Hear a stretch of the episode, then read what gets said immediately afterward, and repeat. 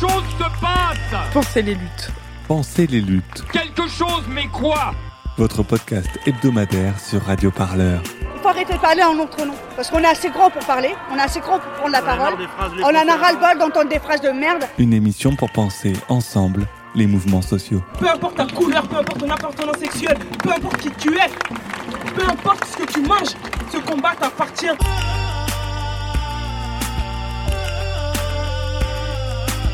Radio Parleur, le son de toutes les luttes. Je crois pas que ce mouvement il va s'arrêter de sitôt. On se quittera plus jamais, quoi. C'est impossible.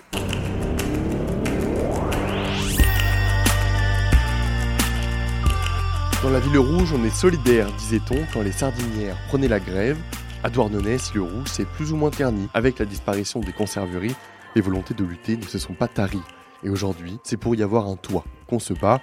À l'extrême ouest du pays, la petite ville bretonne est aujourd'hui au centre de la lutte pour le droit au logement, dans les villes touristiques et partout ailleurs. La côte bretonne subit de plein fouet la mise en tourisme du littoral et comme toujours, les précaires sont les premiers à en faire les frais. C'est une classe qui s'accapare le littoral au profit d'une autre. Quel est l'impact de ce phénomène sur l'habitat et comment lutter sans se noyer dans les recours institutionnels ou tomber dans des retranchements réactionnaires? Et puis, comment agir pour que les vacances soient désirables pour toutes et tous c'est à ces problématiques qui nous touchent toute l'année, auxquelles on réfléchit aujourd'hui dans cet épisode estival de Penser les luttes, enregistré depuis Douarnenez. Merci d'ailleurs aux camarades du collectif Droit à la ville Douarnenez, mais aussi merci à toi qui écoutes cette émission car c'est grâce à toi et à tes dons qu'on continue de faire résonner les luttes partout. Alors n'hésite pas à faire pause tout de suite et à glisser 1 euro ou l'héritage de papa sur radioparleur.net slash soutenir. Penser les luttes, ça commence tout de suite avec une immersion dans la manifestation droit au logement du 10 septembre dernier à Lannion.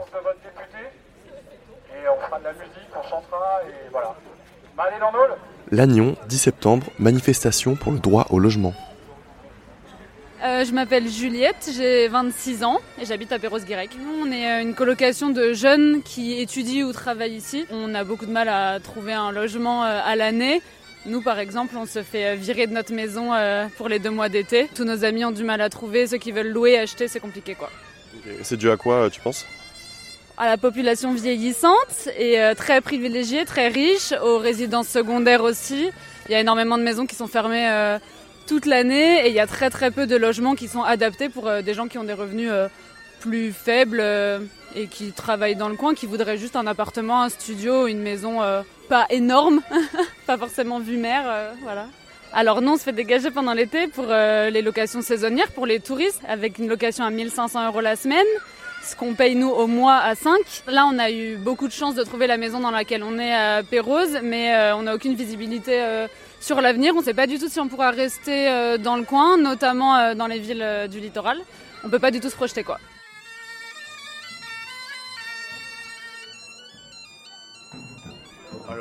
Dis-moi ce qui a marqué sur ta pancarte. Alors, war mascritel zo scrivet a repin vidik war en ode a repaur Hermès apartheid sokial.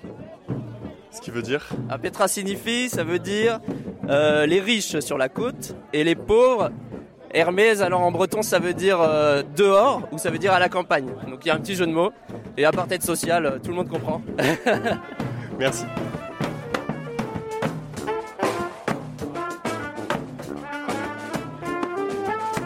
Gaël Roublin, militant du collectif Trigor Argoat Goelo, zone tendue.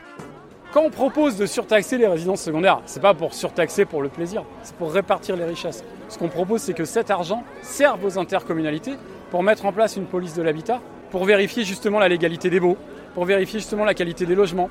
Et enfin, il y a une autre spécificité du territoire qui a été rappelée par le camarade de la CGT, c'est qu'on est sur un territoire où en fait le transport en commun, ça n'existe pas vraiment.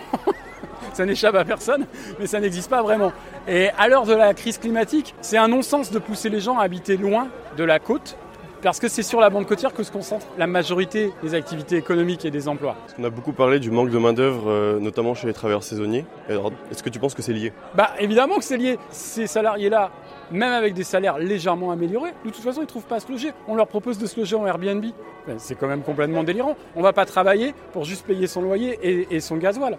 Ça n'a aucun sens. Mais euh, le débat là, ça doit être se loger euh, toute l'année. Est-ce que tu peux m'expliquer, ça apporterait quoi la classification en zone tendue? Alors la classification en zone tendue, c'est principalement trois mesures. La première, c'est le droit, c'est une possibilité, c'est pas une obligation, de surtaxer pour les communes les résidences secondaires à la hauteur de 60% de la valeur de la taxe.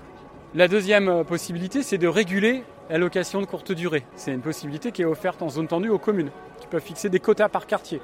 Et enfin, il y a une troisième possibilité qui est méconnue, mais qui est très importante en ce moment. C'est qu'en fait, en zone on peut encadrer les loyers. C'est-à-dire qu'on ne peut pas augmenter entre deux locations un loyer n'importe comment, sauf à faire de très lourds travaux énergétiques. Allez, prenez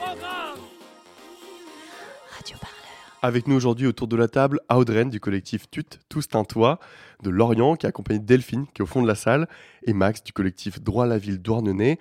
Avec ce collectif, vous publiez cette année un livre aux éditions du commun intitulé Habiter une ville touristique, une vue sur mer pour les précaires. Et puis à mes côtés pour animer cette émission, l'incontournable Kaina Benbetka. On l'entendait dans l'extrait de reportage, c'est de plus en plus difficile de se loger dans les villes bretonnes de la côte. À pourtant, quand on parle de Lorient, on ne pense pas nécessairement que c'est une ville très touristique où les logements sont accaparés par Airbnb.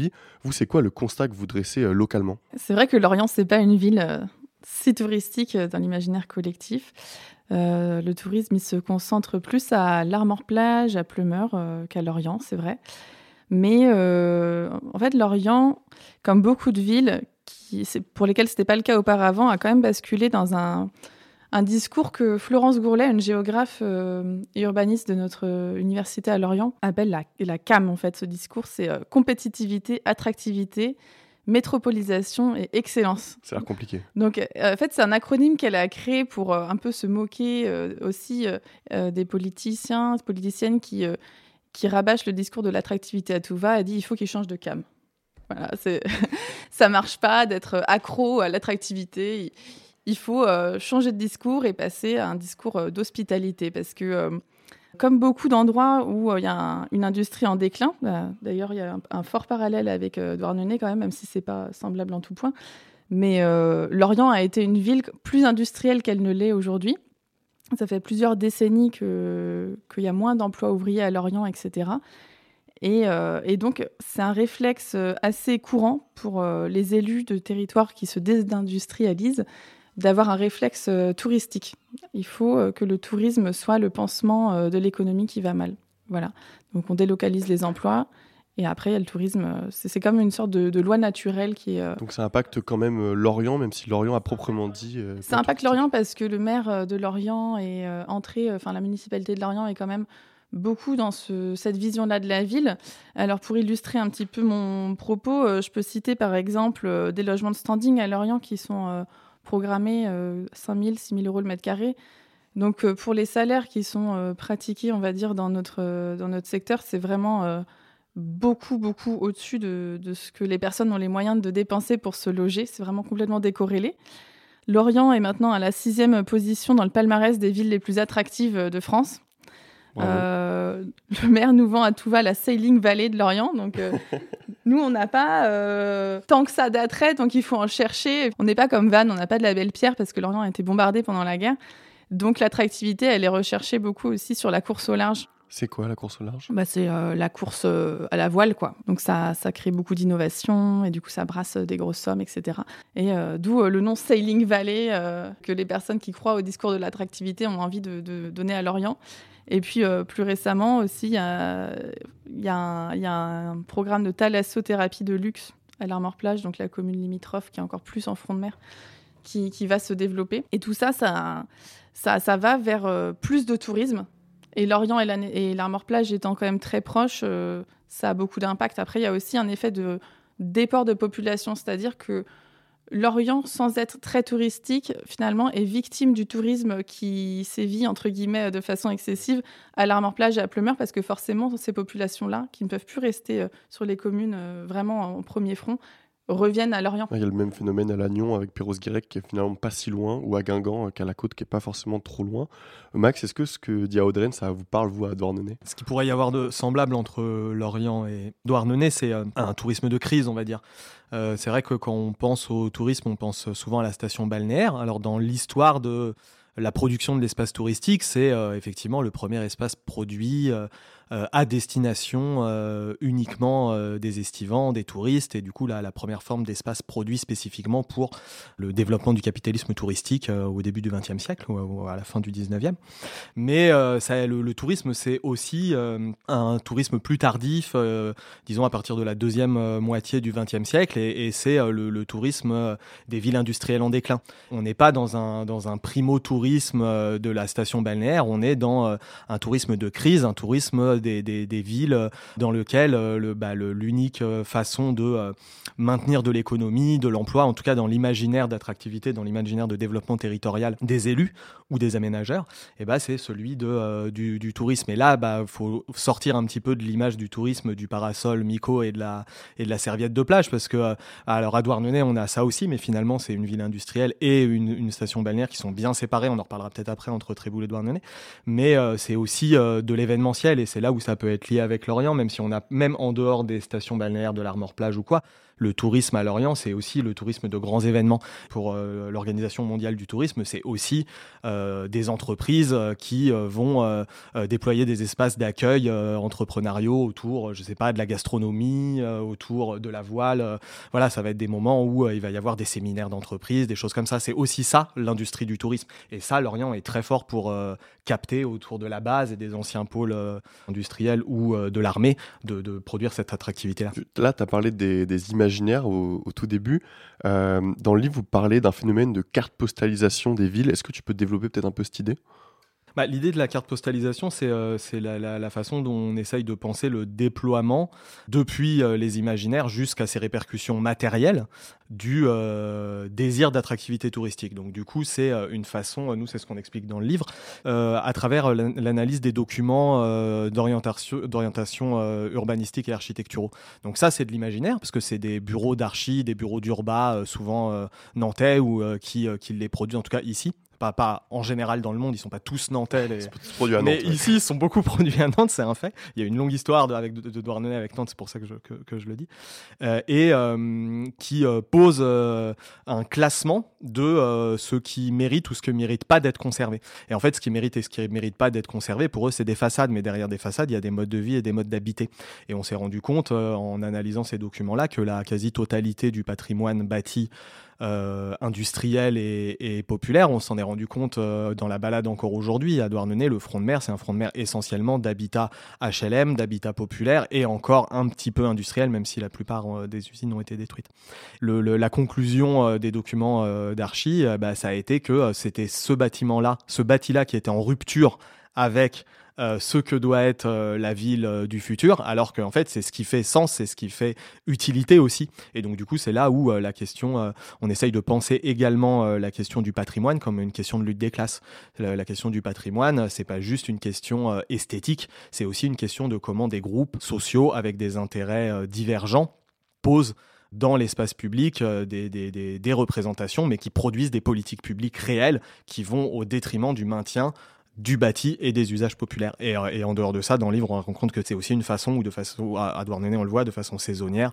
L'été, il faut mettre à distance toutes les pratiques, euh, habiter dans la rue, euh, les pratiques populaires, précaires, et bah, et bah, pour correspondre à l'image de carte postale, où tous les ans, l'été, la police municipale fait la chasse aux voitures tampons, fait la chasse aux gens qui habitent dans leurs camions, dans leurs bateaux, on vient de me le dire cette année pour la première fois, ils commencent à essayer de les chasser. Voilà, c'est aussi une façon de, de nettoyer l'espace public autour d'une mise en policiarisation de l'espace pour correspondre à l'image des cartes postales. Tout à l'heure, euh, Audrey, tu parlais euh, un peu de la reconstruction de Lorient. À Lorient, il y a une particularité, c'est qu'il y a un quartier euh, populaire qui est en, au cœur de la ville. Est-ce que tu peux un peu nous évoquer ça et nous évoquer un peu le, bah, un peu comme ce que tu disais, Max, que bah, en fait c'est ça, c'est le genre de, de choses dont les politiques de la ville ne veulent plus aujourd'hui, quoi. Non, c'est vrai qu'il y a eu un, un, une période, pardon, où où il y avait une acceptabilité euh, du HLM en front de mer à Douarnenez, comme tu viens de le dire, Max, et, euh, à l'orient du quartier de Bois du Château, donc c'est ce quartier-là dont tu parles, euh, à côté du, centre-ville.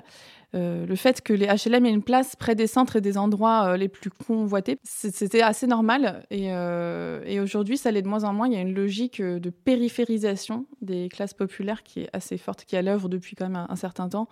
Euh, et, donc à Lorient, ça se manifeste euh, beaucoup sur le quartier de Bois du Château. Donc c'est un quartier, euh, comme je le disais, à côté du centre-ville, près du Scorf. avec un, grand parc et beaucoup d'HLM. Donc c'est 90% des logements sont HLM à Bois du Château. Et là, l'objectif, c'est de passer à 45%, donc de réduire de moitié. Après, l'idée de mixité sociale et pas forcément concentrer les classes populaires que dans des mêmes zones, ça peut avoir un certain sens, mais la question c'est aussi euh, où vont ces gens? Parce que là, dans ce, dans ce cas, en fait, l'idée c'est quand même plutôt de pousser ces populations dans d'autres quartiers plus loin du centre, voire à l'extérieur de Lorient. Aujourd'hui, euh, on ne sait pas où ces gens vont aller. En tout cas, ce qui est assez sûr, c'est qu'ils vont pas se retrouver dans le centre-ville parce que dans les nouveaux programmes euh, dont je vous parlais là, de luxe, de standing, bah, y y a, normalement, y a à partir de 10 logements, on est obligé de faire un quota de logement social. Euh, bah, là, ça a été euh, délocalisé. C'est-à-dire que c'est dans d'autres quartiers de, de, Lorient et non pas dans les, les, nouveaux bâtiments construits. Voilà. Dans l'ouvrage Le droit à la ville, vous citez un sociologue qui est Johan Millot, et lui, il parle de mixité sociale par le haut. Est-ce que c'est de ça un peu qu'on peut parler euh, à partir de ce que vous décrivez là? Bah, L'idée de la mixité sociale par le haut, c'est la mixité sociale de droite. Alors nous, on en a un parfait exemple euh, à la mairie de Douarnenez avec euh, une maire qui est notaire, ou en tout cas qui avait un office notarial. Il y avait une surreprésentation. On s'était amusé à faire des statistiques, alors du statistique de comptoir, hein, parce que sur une liste municipale de 25 personnes, mais on arrivait à 25% de représentants de l'immobilier ou du, ou du notariat dans une liste de majorité. Donc beaucoup de gens les taquinent en appelant cette majorité la droite immobilière aux affaires, ce qui est pas faux. Donc voilà, bon bref, c'est ramener euh, des riches dans les quartiers populaires et, c'est certainement pas euh, ramener euh, des classes populaires dans le 16e. Oui, ça va que dans un sens.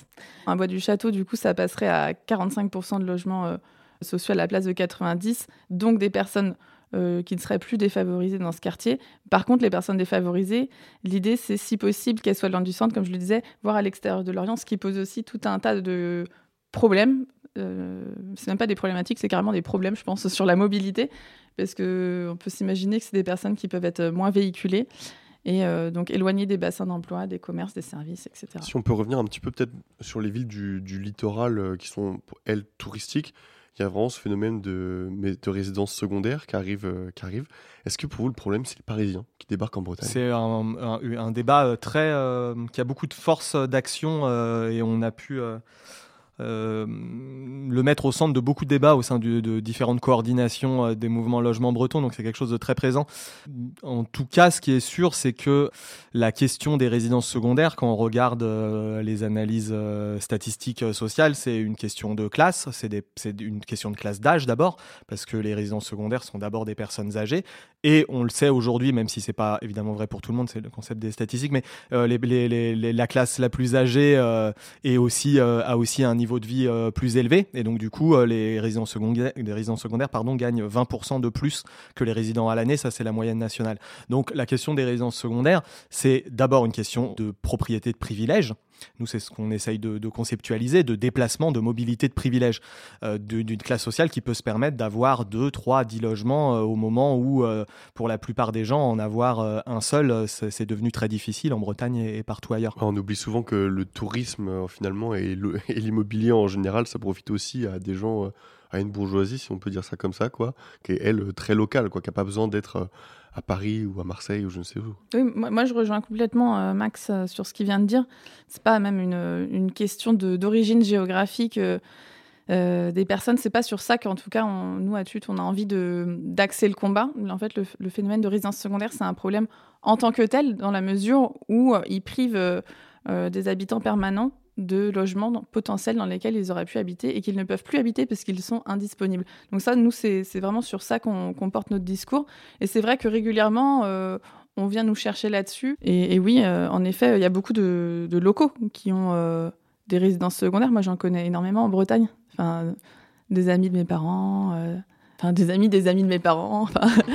Ben voilà, il y, en a, y en a vraiment beaucoup. Et comme dit Max, je suis complètement d'accord, encore une fois, c'est une question de classe et aussi beaucoup de générations. Peut-être en complément de l'état des lieux qu'on vient de dresser, on a un invité euh, qui n'a pas pu venir aujourd'hui. Il s'agit de Clément-Marie Dichiro, qui est géographe et spécialiste de l'étude du tourisme. Mais il nous a laissé un petit message vocal pour compléter un peu ce qu'on vient de dire. Salut Radio Parleur. Eh bien, pour répondre euh, à votre question, effectivement, euh, il ne s'agit pas du tout d'un phénomène euh, isolé, d'un cas isolé, hein, ce qu'on peut rencontrer dans une ville comme Douarnenez ou ailleurs en, France. Hein. il se trouve qu'aujourd'hui, et depuis quelques années, on peut observer dans un nombre très important de lieux touristiques en France, mais aussi ailleurs dans le monde. Et ce sont des situations que moi-même j'observe dans mes, dans mes recherches plutôt sur le Mexique. Ce phénomène, c'est un accroissement donc, des, des tensions locales autour notamment de l'accès à ces espaces qui font l'objet donc d'une valorisation euh, à la fois économique et, symbolique.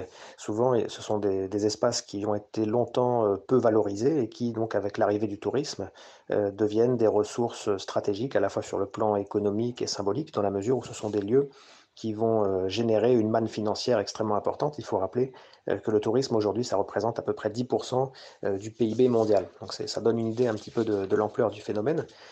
Il y a une chose qu'on observe notamment dans un certain nombre de pays du Sud, ce sont des, communautés locales, des populations locales qui sont confrontées parfois à des logiques euh, d'accaparement foncier, d'accaparement de, de terres, dans certaines situations sur lesquelles j'ai travaillé, moi, au Mexique, il y avait des, projets euh, touristiques qui avaient nécessité euh, des, expropriations massives de terres, hein, parfois plusieurs dizaines de milliers d'hectares. Et dans certaines situations, le tourisme peut donc entrer en concurrence, en quelque sorte, avec d'autres activités traditionnelles comme l'agriculture ou la pêche. Et puis, il y a une autre problématique qui est euh, récurrente, c'est celle de l'accès au logement. Et c'est une problématique qui est pratiquement euh, omniprésente dans les lieux touristiques où on va observer des phénomènes de valorisation foncière et immobilière particulièrement exacerbés. Alors souvent, c'est euh, un phénomène qui va de pair avec ce, qu'on appelle la gentrification, donc, et encore plus euh, avec l'essor des plateformes de location de courte durée type Airbnb, qui permettent aux, propriétaires, aux investisseurs de générer des, profits qui sont sans comparaison avec ce que pourrait rapporter une location à l'année. Donc ça, c'est un phénomène qui atteint aujourd'hui des proportions euh, considérables.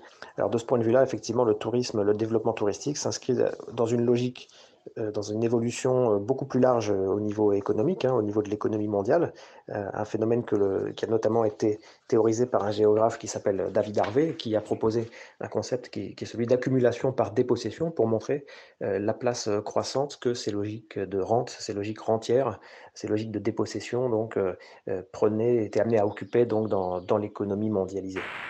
Vous l'aurez compris, quand on parle de la terre ou des lieux de vie, où que l'on soit dans le monde, c'est un peu la même rengaine. Le capital s'accapare tout en dépossédant. Alors maintenant qu'on a bien compris qu'il y avait un sérieux problème avec euh, le tourisme tel qu'on le connaît et son économie, on va se tourner vers les moyens de lutter contre cette dépossession. À Audren, avec les autres euh, collectifs luttant pour le droit au logement en Bretagne, vous avez milité pour le passage en zone tendue de la région.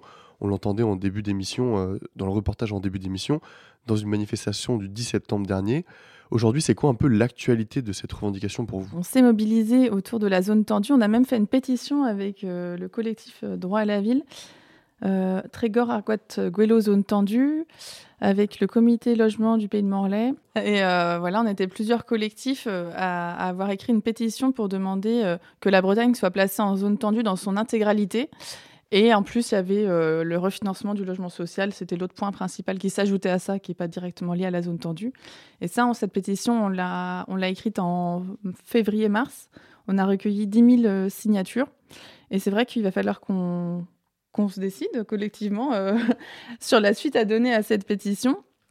Alors, c'est sûr qu'il y a pas mal de choses intéressantes dans ce que permet la zone tendue et, ce serait bénéfique pour les territoires. Après, euh, l'interrogation qu'on a avec euh, TUT aujourd'hui, c'est est-ce que euh, le zonage n'est pas maintenant quelque chose à dépasser finalement, vu que ça dépasse complètement même la Bretagne? Enfin, je veux dire, aujourd'hui, la Normandie, il y a des endroits où c'est très touristique, ils ont des problèmes aussi pour se loger.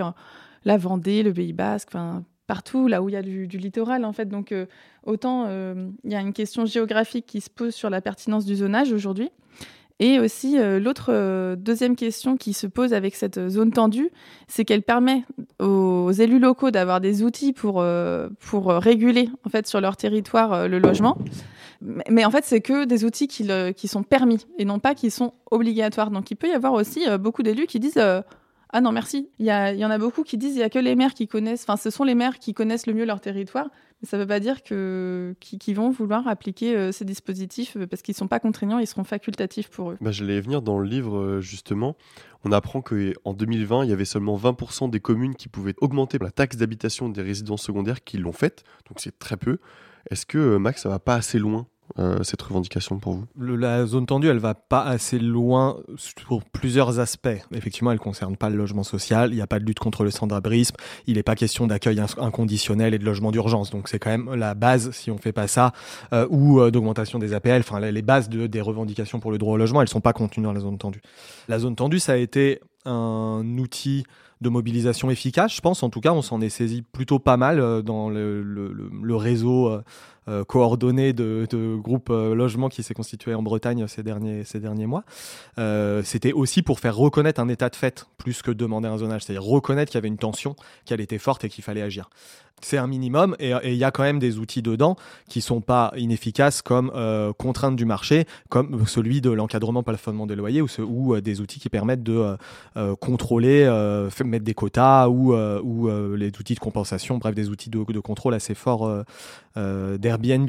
Mais euh, la, question, enfin la, zone tendue, euh, elle va pas assez loin, même s'il y a des outils qui sont indispensables à mettre en place. D'ailleurs, nous, on a, on- on- était un peu entre plusieurs positions, demander l'application des leviers contenus dans la zone tendue, demander le classement zone tendue, parce que on a bien conscience que la question du zonage, c'est aussi un- une question de, de- paradigme.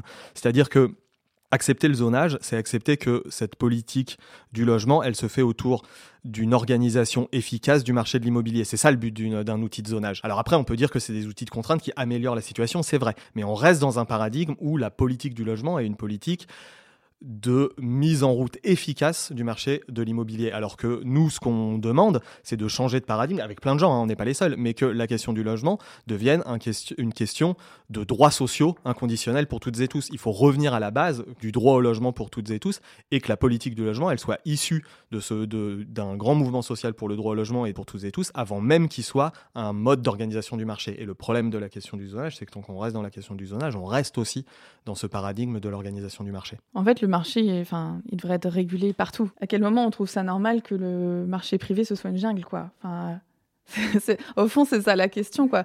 Je veux dire, euh, pourquoi on pourrait pas imaginer que dans chaque commune, euh, les loyers ils soient encadrés et que, au même titre qu'on décide du tarif de la salle municipale euh, tous les ans, il faut qu'on revoie l'encadrement des loyers, comment il se place par rapport au mètre carré? Enfin, le logement, c'est un bien pas comme un autre. On ne peut pas s'acheter un logement comme on s'achète une montre ou une chemise. Quand on en prend un, on en retire un qu'on ne peut pas remplacer immédiatement. Et, euh, et donc, il faut réguler parce que c'est une ressource qui n'est pas illimitée, tout simplement. Là, quand, quand on vous écoute parler, on comprend que le, la touristification, du coup, c'est un phénomène général qui transforme la législation, quoi. Et que moi, ça me fait me demander, euh, est-ce que, selon vous, à un endroit militant, c'est important aussi de construire une autodéfense euh, à ce niveau-là du droit? Bah oui, c'est très important. Nous, d'ailleurs, avec TUT, on a pour projet d'ouvrir des permanences pour recevoir des personnes qui sont en difficulté, plutôt des locataires hein, en l'occurrence, qui sont en difficulté, qui sont par exemple euh, victimes de baux frauduleux, où on est mis dehors en juin pour euh, laisser place au tourisme en, juillet-août alors qu'on n'est pas en situation de mobilité.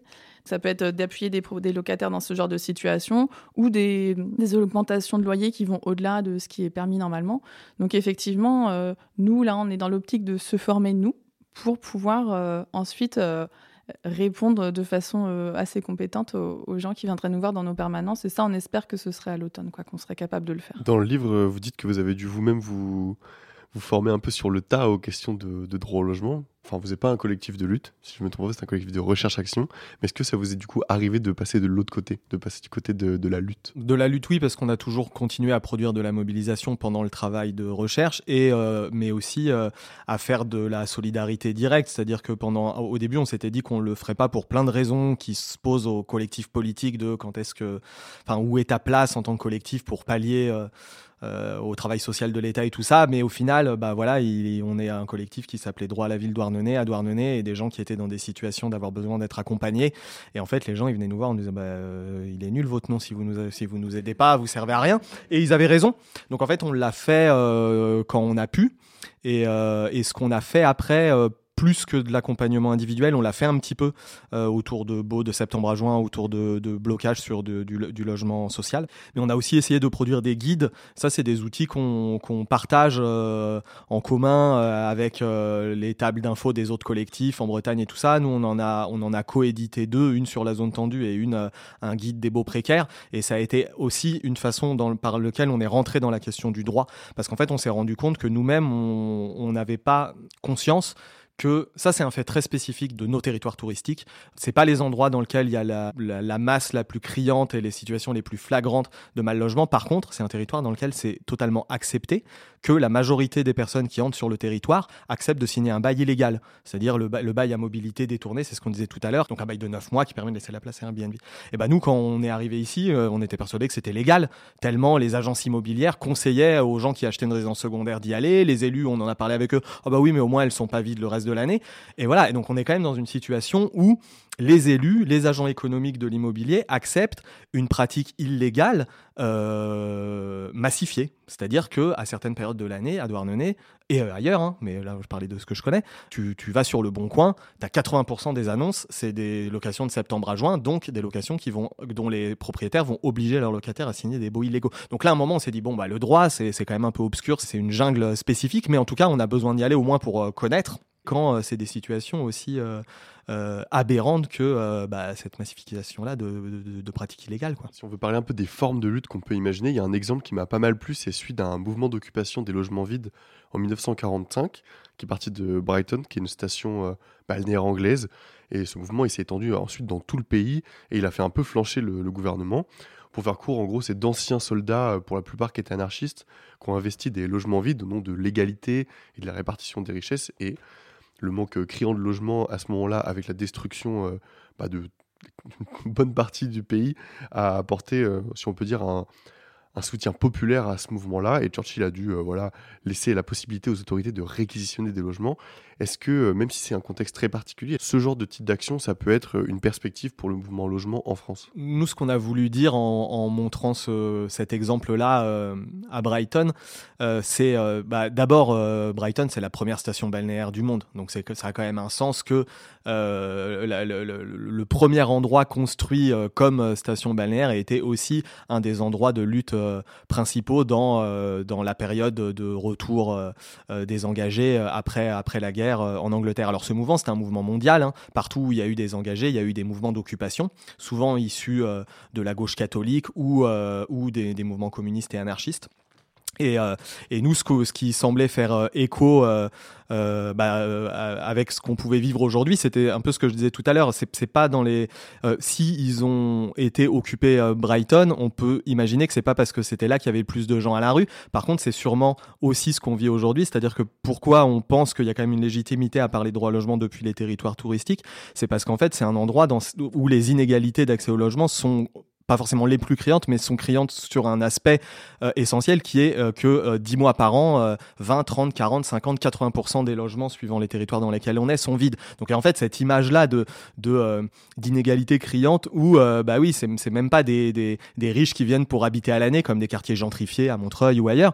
C'est des gens qui achètent pour laisser vide. Donc cette inégalité, elle est elle est elle est criante par rapport à ça. Et c'est ça qu'on voulait montrer en parlant de cet exemple-là que ça a un sens s'ils sont allés là parce qu'il y avait des logements vides. Aujourd'hui euh, est-ce que ce sera dans le cadre du droit qu'on pourra enfin accéder à des lois qui permettront de limiter le foncier saisonnier et touristique quand il déséquilibre trop et qui permet plus aux classes populaires euh, de se loger? Ou est-ce que ce sera un grand mouvement social d'occupation qui finira par se construire euh, ici ou ailleurs? Ça, c'est l'avenir qui nous le dira. Alors Max, tu as anticipé un tout petit peu la partie qui arrive tout de suite en parlant de Montreuil, mais c'est pas grave. Kaina, pour faire la transition avec la troisième partie, tu avais une petite musique à nous proposer et tu voulais nous parler aussi de Montreuil et de ta propre expérience. Oui, tout à fait. Et pour l'introduire, euh, c'est un son de Zebda qui, sort, qui semble un peu hors de propos, mais je vais vous expliquer le lien. Et le titre, c'est Tomber des nues.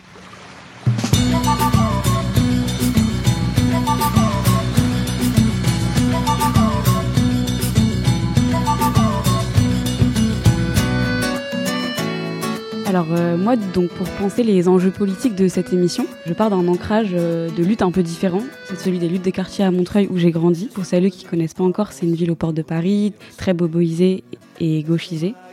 Mais euh, parfois on l'oublie, c'est aussi une ville avec des grands ensembles, avec des quartiers populaires où les gens viennent de loin. Mais comme le dit Zebda, on y vient de loin, mais pas vraiment sur le mode des vacances, plutôt sur le mode de l'immigration subie. Sans bruit, sans idée, qu'on. Tu l'as rappelé tout à l'heure, Max, et c'est très bien dit dans l'ouvrage Droit à la ville, il y a cette chose qui est que là où sur les villes du littoral, la gentrification, elle exclut pour laisser un vide dans les quartiers populaires, elle exclut pour remplacer.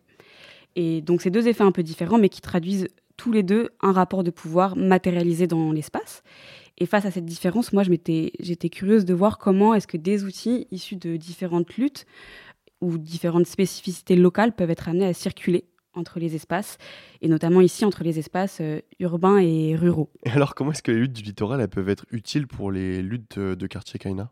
Eh ben, par exemple, la question euh, du tourisme, a priori, elle ne se pose pas dans les quartiers populaires, sauf si peut-être, comme c'est proposé euh, dans l'ouvrage, on étend ce terme et on dépasse la définition basique du tourisme. Quoi dans le droit à la ville, le tourisme, c'est pas juste partir en vacances, c'est d'une part un certain type de touristes de classe aisée qui ont les moyens de s'offrir des résidences secondaires, mais aussi un système touristique qui déstructure les espaces, les pratiques et les droits des gens sur place. Voilà, et une fois que ça s'est posé, c'est pour le moment fiche de lecture, je peux maintenant euh, moi-même m'emparer de ce geste et essayer d'étendre la définition pour euh, essayer de euh, énoncer des, enjeux de lutte qui sont liés à l'endroit où, où je vis moi et par rapport à la gentrification des quartiers populaires, le tourisme, ça me parle au sens où, euh, en fait, on risque constamment d'être le touriste d'un endroit.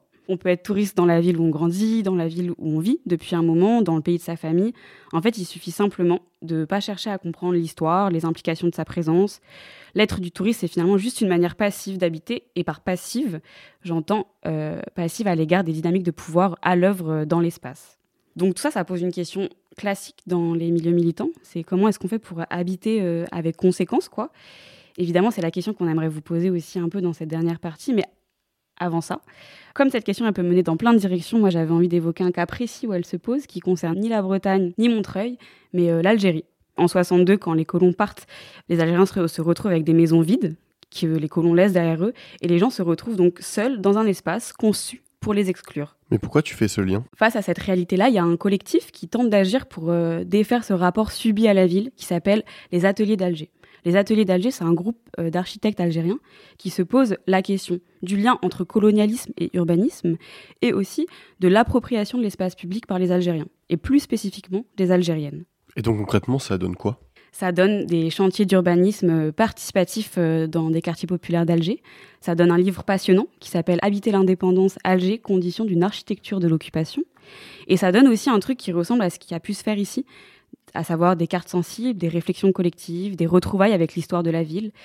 Et donc voilà, si vous vous posez des questions sur euh, du type comment on fait pour être actrice du territoire qu'on habite, eh bien, euh, le collectif Atelier d'Alger, lui, il y, répond par la reconstruction et par le fait de faire en sorte que les habitants soient des fabricants, fabricantes de la ville. Ça semble bateau, mais moi je crois que même dans un tout autre contexte qui est ici, euh, c'est précieux parce que ce que ça dit, c'est qu'il faut se donner les moyens euh, collectivement de s'accueillir soi-même dans l'espace de vie, euh, dans son espace de vie. Et je trouve ça un peu cool. Voilà. Maintenant, après vous avoir déconcentré avec ce qui se passe euh, de l'autre côté de la Méditerranée, si on revient de ce côté-ci de la mer, la question suivante de ce début d'été, c'est comment est-ce qu'on fait à présent pour euh, partir sans être un pur touriste? Pensez les luttes, votre podcast hebdomadaire sur Radio Parleur. Pour penser ensemble les mouvements sociaux. Alors on est toujours en présence de Max du collectif euh, Droit à la ville de Douarnenez et de Audren du collectif euh, TUT, Tous un toit de Lorient. on l'a bien compris, si on peut dire que le tourisme marchand est nocif, il ne disparaîtra pas en fait sans la fin du, capitalisme, on peut quand même trouver des brèches et si on gonfrait dès aujourd'hui, et c'est ce qu'on va faire tout de suite. Mais avant ça, peut-être Audren, finalement, la solution, est-ce que c'est pas juste d'arrêter de partir en vacances? Bah non. Bah non, non, non. Euh, bah nous, on n'a jamais euh, prôné euh, l'absence de vacances, une vie austère, dénuée de loisirs. non, non, c'est pas du tout l'objet de, notre de notre assaut à Tut. L'idée, c'est que les territoires, ils, doivent, ils sont avant tout des lieux habités par les gens et que si tourisme il y a, ça ne doit pas empiéter sur la possibilité pour les gens de continuer à vivre à l'année. En fait, quand on est touriste, on, on est accueilli quelque part. Et le slogan d'Airbnb, d'ailleurs, il me semble que c'est Vous êtes chez vous partout. Eh ben non. on est chez soi, chez soi. Et quand on est en vacances, on est euh, chez d'autres qui nous accueillent temporairement pour qu'on passe un moment euh, euh, de loisir, de récréatif. Et, et, effectivement, il faut veiller à ce que ce moment il soit pas incommodant pour les habitants à l'année. C'est c'est important parce que, en plus, là, dans la logique de surtourisme, on en arrive à un moment où, même pour les touristes, des fois, l'expérience touristique n'est même plus agréable. Je pense par exemple à, l'île de Bréa, qui met des quotas à partir de cette année. Tellement les touristes, quand ils viennent, en fait, c'est plus possible, il y en a trop. donc, euh, donc voilà. Non, mais pour en revenir à, la question de est-ce qu'on est contre le tourisme? Non, après, euh, tout le monde a le droit de partir euh, en vacances. Et il y a eu des formes de tourisme avant, avant la montée en gamme du tourisme, avant le tourisme excluant. Il y a eu d'autres formes de tourisme, et c'était, je pense surtout au camping. Euh, qui a été le tourisme populaire euh, qui s'est pratiqué pendant euh, des décennies et qui était super accessible à tout le monde. Et aujourd'hui, ce tourisme-là, il est moins pratiqué. Il y a d'ailleurs il y a beaucoup de, de mairies qui vendent leur camping pour passer à des prestataires privés qui font en général des établissements beaucoup plus haut de gamme, avec moins d'emplacements tentes, moins d'emplacements caravanes, beaucoup plus de chalets, de mobilhomes et d'habitats insolites. Ça, c'est aussi la grosse mode des habitats insolites euh, et, donc voilà, mais en tout cas, euh, il y a plein d'autres façons euh, de partir en vacances que seulement de réserver un Airbnb. Il y, a, y a les campings, il y a les auberges de jeunesse, il y a les échanges de maisons, il y a aller chez des gens qu'on connaît. Enfin, il y a, y a, tout un tas de trucs, mais Max, il connaît beaucoup mieux le, le sujet que moi, je pense. Justement, tu as évoqué la question des, campings et c'est effectivement une des choses euh, euh, qui est encouragée euh, dans l'ouvrage Droit à la, à la ville de partir en camping. Ça fait beaucoup moins de mal. Néanmoins, tu l'as dit, il y a des mairies qui, enfin, il y a des campings qui ferment. Est-ce que il y a des, vous avez des expériences concrètes de bras de fer avec les municipalités pour tenter d'ouvrir d'autres espaces de vacances à partager? Pour ouvrir, non, mais pour les sauvegarder, on le voit bien. Il y a un mouvement en Bretagne depuis. Une, depuis quelques années, il y a beaucoup de fronts de lutte autour de euh, d'anciens euh, espaces du patrimoine euh, touristique social, anciennes colonies de vacances, anciens campings essentiellement, ou dans des territoires comme là où il y a le projet de Thalasso à Lorient qui a été était un endroit plus informel mais qui était quand même un endroit de pratique populaire et de tourisme. Et du coup, on voit qu'il y a un mouvement de mobilisation et là où il est intéressant ce mouvement-là, c'est qu'il mélange beaucoup les collectifs écolos qui sont très très forts pour casser des mauvais PLU pour casser des permis de construire et euh, les collectifs pour le droit au logement, nous en tout cas, euh, ou le droit à la ville en tout cas, euh, on le voit, on le voit dans pas mal d'endroits. À Lorient, ça a l'air de structurer un petit peu autour de ça. Nous, autour d'un projet de, de prédation d'une ancienne colonie de la ville du Mans par un groupe euh, pour faire euh, des, logements de très haut standing. Il y a eu aussi une mobilisation qui mélangeait aussi euh, ces, deux questions-là autour de qu'est-ce qu'ils vont faire de ce territoire-là.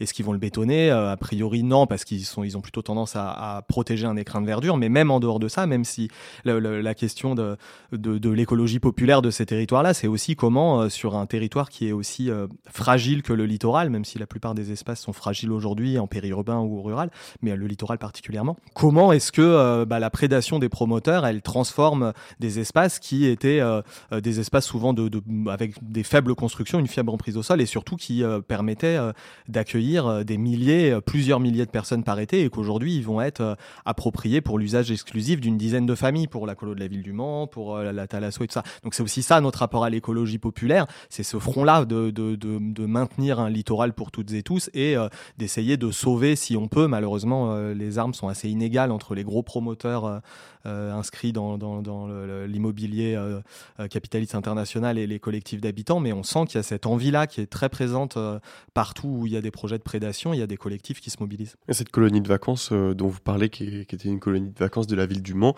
elle faisait aussi déjà débat, en tout cas en interne, quoi, à l'époque. Elle n'était pas forcément enfin elle était pas elle était souhaitée on va dire dans le discours public mais en interne on se disait quand même ouais mais les touristes riches ils ramènent quand même de l'argent est-ce que euh, on peut passer outre euh, cet intérêt euh, capitalistique quoi quand on parle de vacances? Bah en tout cas, nous c'est ce qu'on essaye de faire en réfléchissant à quelles étaient les pratiques de, tourisme populaire et même quelque part quelles étaient les, les pratiques de tourisme de masse ou en tout cas des masses. Dans le livre, on pose un peu ce geste-là où on essaye de déconstruire la critique du tourisme de masse, non pas pour rendre valide euh, la production de, l'espace destructeur dans les années 60-70 qui ont construit euh, des énormes ensembles et, des, et des, des, infrastructures autoroutières pour amener en Camargue ou sur le littoral atlantique. C'est évidemment pas ça notre référentiel du tourisme de masse. Mais quand on pose la question tout à l'heure, est-ce qu'il faut arrêter de partir en vacances Est-ce qu'il faut abolir le tourisme En fait, quelque part, c'est la décroissance touristique, c'est déjà le projet des, élus euh, et euh, des, du marché. En fait, aujourd'hui, très clairement, euh, les, territoires sont sous tension, les, espaces dits naturels sont sous tension, et ils peuvent plus accueillir autant que de personnes qui voudraient aller les visiter. Donc, la, solution pour les, élus au niveau régional de ce qu'on voit, mais aussi au niveau national et, et les aménageurs, c'est d'accueillir moins de touristes, mais d'accueillir des touristes au panier moyen plus élevé. Et donc, du coup, c'est là où on s'inscrit euh, aussi dans, une lutte de classe, c'est-à-dire que nous, on préfère le, tourisme de masse, le tourisme des masses euh, euh, des années soit, bah, du début du XXe siècle jusqu'aux années 70-80 aux expériences autogestionnaires, au tourisme des, des, élites sociales privilégiées, tant bien même ce seraient des pratiques qui seraient beaucoup moins nuisibles d'un point de vue écologique parce que c'est comme ça qu'elles sont vendues, comme des, belles mobilités douces, des promoteurs qui vont euh, défendre l'environnement, euh, des territoires qui vont acheter, et c'est en partie vrai. Donc la question, juste me permet, euh, c'est pas seulement euh, la quantité de tourisme, c'est aussi la, nature de ce tourisme. Et, nous, on a eu un exemple, c'était pas tout à fait à Lorient, mais c'était quand même dans le Morbihan, c'était du côté de Vannes, le Morgol du Morbihan, à Baden, avec l'île Berder. Donc il y a eu un projet du groupe Giboire de construire un hôtel de luxe sur une île privée qu'ils avaient acheté à cet effet. Un conflit entre les habitantes, euh, entre les locaux. Oui, il y a eu et, des euh, mobilisations pour empêcher ça, qui ont finalement été victorieuses. Le projet a été annulé. Donc j'imagine que Giboire va revendre l'île parce que le but de, de Ils l'île. sont encore dans les recours pour l'instant. Ah d'accord. Ouais, Bon, ils pas ont gagné en fait, appel euh. euh, il y a pas longtemps, mais euh, il reste encore quelques étapes. Mais ils ont réussi à faire casser le permis de construire et le PLU. Mais en tout cas, c'est toujours euh, l'idée que qu'il faut absolument des gens très riches qui vont apporter le développement économique. Et ça, c'est quelque chose, euh, une, un sorte de mantra duquel on n'arrive pas à sortir, quoi. Mais d'ailleurs, en parlant de cette île, il y avait un sujet de France 3 là-dessus, et on voyait dans ce sujet un, un commerçant qui râlait en disant Mais non, mais c'est pas possible, il faut que Giboire revienne. euh. Donc il y a quand même des tensions, même au niveau euh, des, bah, des locaux, quoi. Tout le monde n'est pas forcément d'accord là-dessus. Ouais, tout le monde n'est pas d'accord là-dessus. C'est sûr que les commerçants, je pense qu'ils font partie des personnes à qui ça bénéficie le plus. Enfin, voilà. Donc c'est aussi logique euh, que eux, euh, certains d'entre eux, en tout cas, euh, soient favorables au, au projet. Après, je pense que, la vraie question, c'est est-ce que c'est dans l'intérêt général, quoi? Parce que si ça profite à quelques commerçants, mais que qu'à côté de ça, euh, cette montée en tourisme empêche, par exemple, les gens à l'année de, de réussir à habiter parce que le foncier prend trop de valeur. euh, ben ça, ça va plus quoi. Donc c'est vraiment ça la question. Habiter pleinement et être en vacances toute la vie, c'est tout ce qu'on vous souhaite avec Radio Parleur. Merci à toi, à Audrey et à Max d'avoir été par- parmi nous pour cette émission. Merci à toi, Delphine aussi, d'avoir été au fond de la salle pour euh, cette émission. Merci à Violette Voldoir pour la réalisation et à Kaina Ben Betka pour m'avoir accompagné dans l'animation de cette émission. On se retrouve très vite sur Radio Parleur, dans la rue, en manif ou en vacances. Ciao.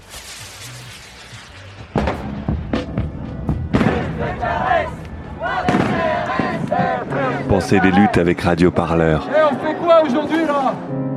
On joue au chat et à la souris avec la police ou on s'organise?